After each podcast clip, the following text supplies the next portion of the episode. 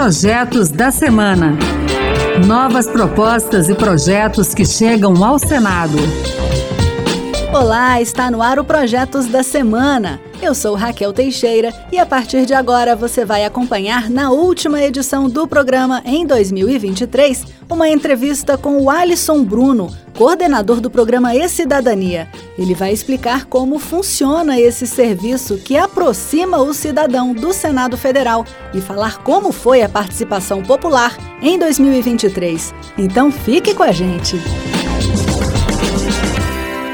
Olá, ouvintes do Projetos da Semana. Eu sou Alexandre Campos e a partir de agora vou conversar com Alisson Bruno, ele que é coordenador do programa E-Cidadania, um programa do Senado Federal que tem como objetivo aproximar o cidadão do Senado Federal. Tudo bem, Alisson? Tudo bem, Alexandre. Muito obrigado por me receber. Maravilha, Alisson. Para início de conversa, tem como você explicar para o nosso ouvinte o que é o E-Cidadania? O E-Cidadania é um espaço no Senado Federal para o cidadão poder participar de várias etapas do processo legislativo.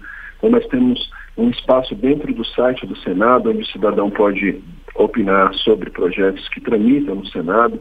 O cidadão pode também enviar a sua ideia para criar uma, uma, nova lei e também participar de eventos como audiências públicas e sabatinas, enviando suas perguntas e comentários. E como o cidadão pode participar de tudo isso aí? Olha, é muito fácil para participar, basta se cadastrar no nosso site utilizando uma conta de e-mail válida ou a própria conta no Google, né, a conta de Gmail, e registrar o seu próprio cadastro no site, formando seu nome e a sua conta de e-mail e o estado onde reside, né? E depois disso, o cidadão pode utilizar todas as ferramentas quantas vezes quiser, mandando várias ideias, opinando sobre os projetos ou participando dos eventos interativos. E todo mundo pode participar do Cidadania, Alisson? Ou tem restrição de idade?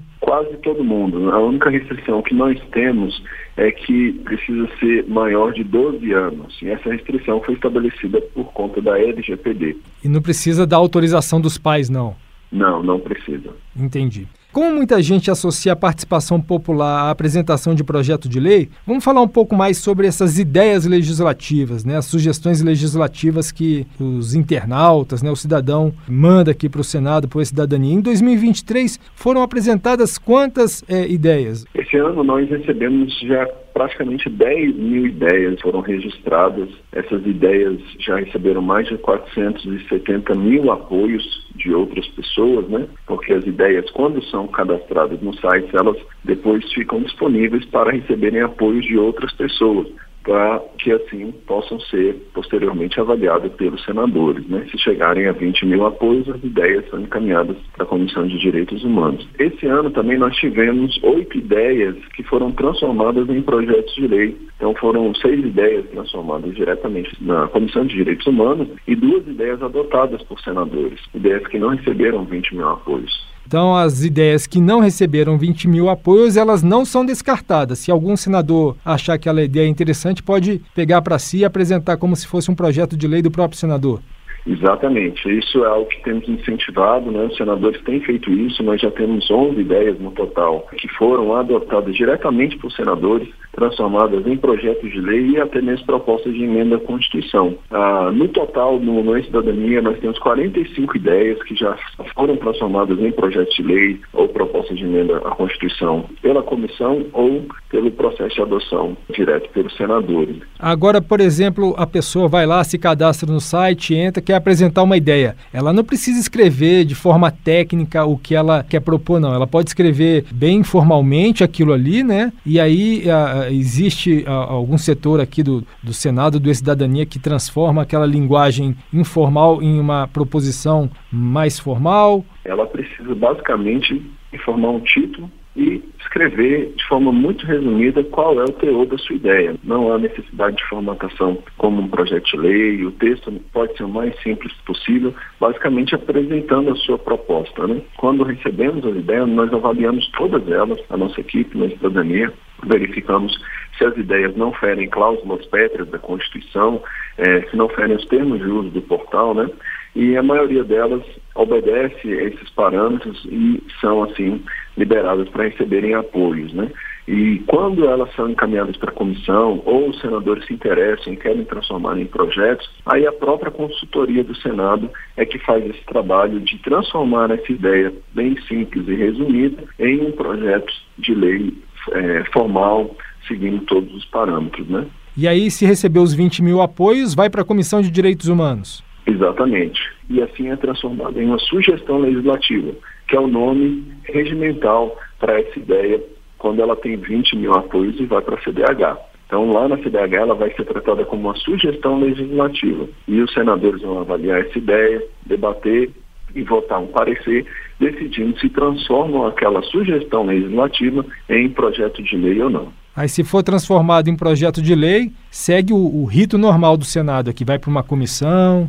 Exatamente. Sendo transformado em projeto de lei, vai seguir o mesmo rito. Quando é transformado na comissão, o projeto de lei sai como de autoria da comissão. E houve algum assunto que prevaleceu, algum tema prevaleceu esse ano? Olha, muitas vezes uh, nós recebemos ideias relacionadas à educação, uh, até porque temos uh, a participação de estudantes tem crescido, né? Então, o tema relacionado à educação é até fre bastante frequente nas ideias, mas no geral as ideias tratam de, de temas mais diversos possíveis, porque a participação de todos os públicos e de todos os níveis de escolaridade. Né? Nós temos, já recebemos ideias desde pessoas analfabetas que enviaram suas ideias por meio da ouvidoria, que também é um caminho que nós temos, é, eu não mencionei, mas é um cidadão que não tem acesso à internet, ele pode enviar sua ideia pelo 0800 do Senado para que o atendente registre essa ideia lá no site para essa pessoa que não tem acesso à internet ou até mesmo não sabe utilizar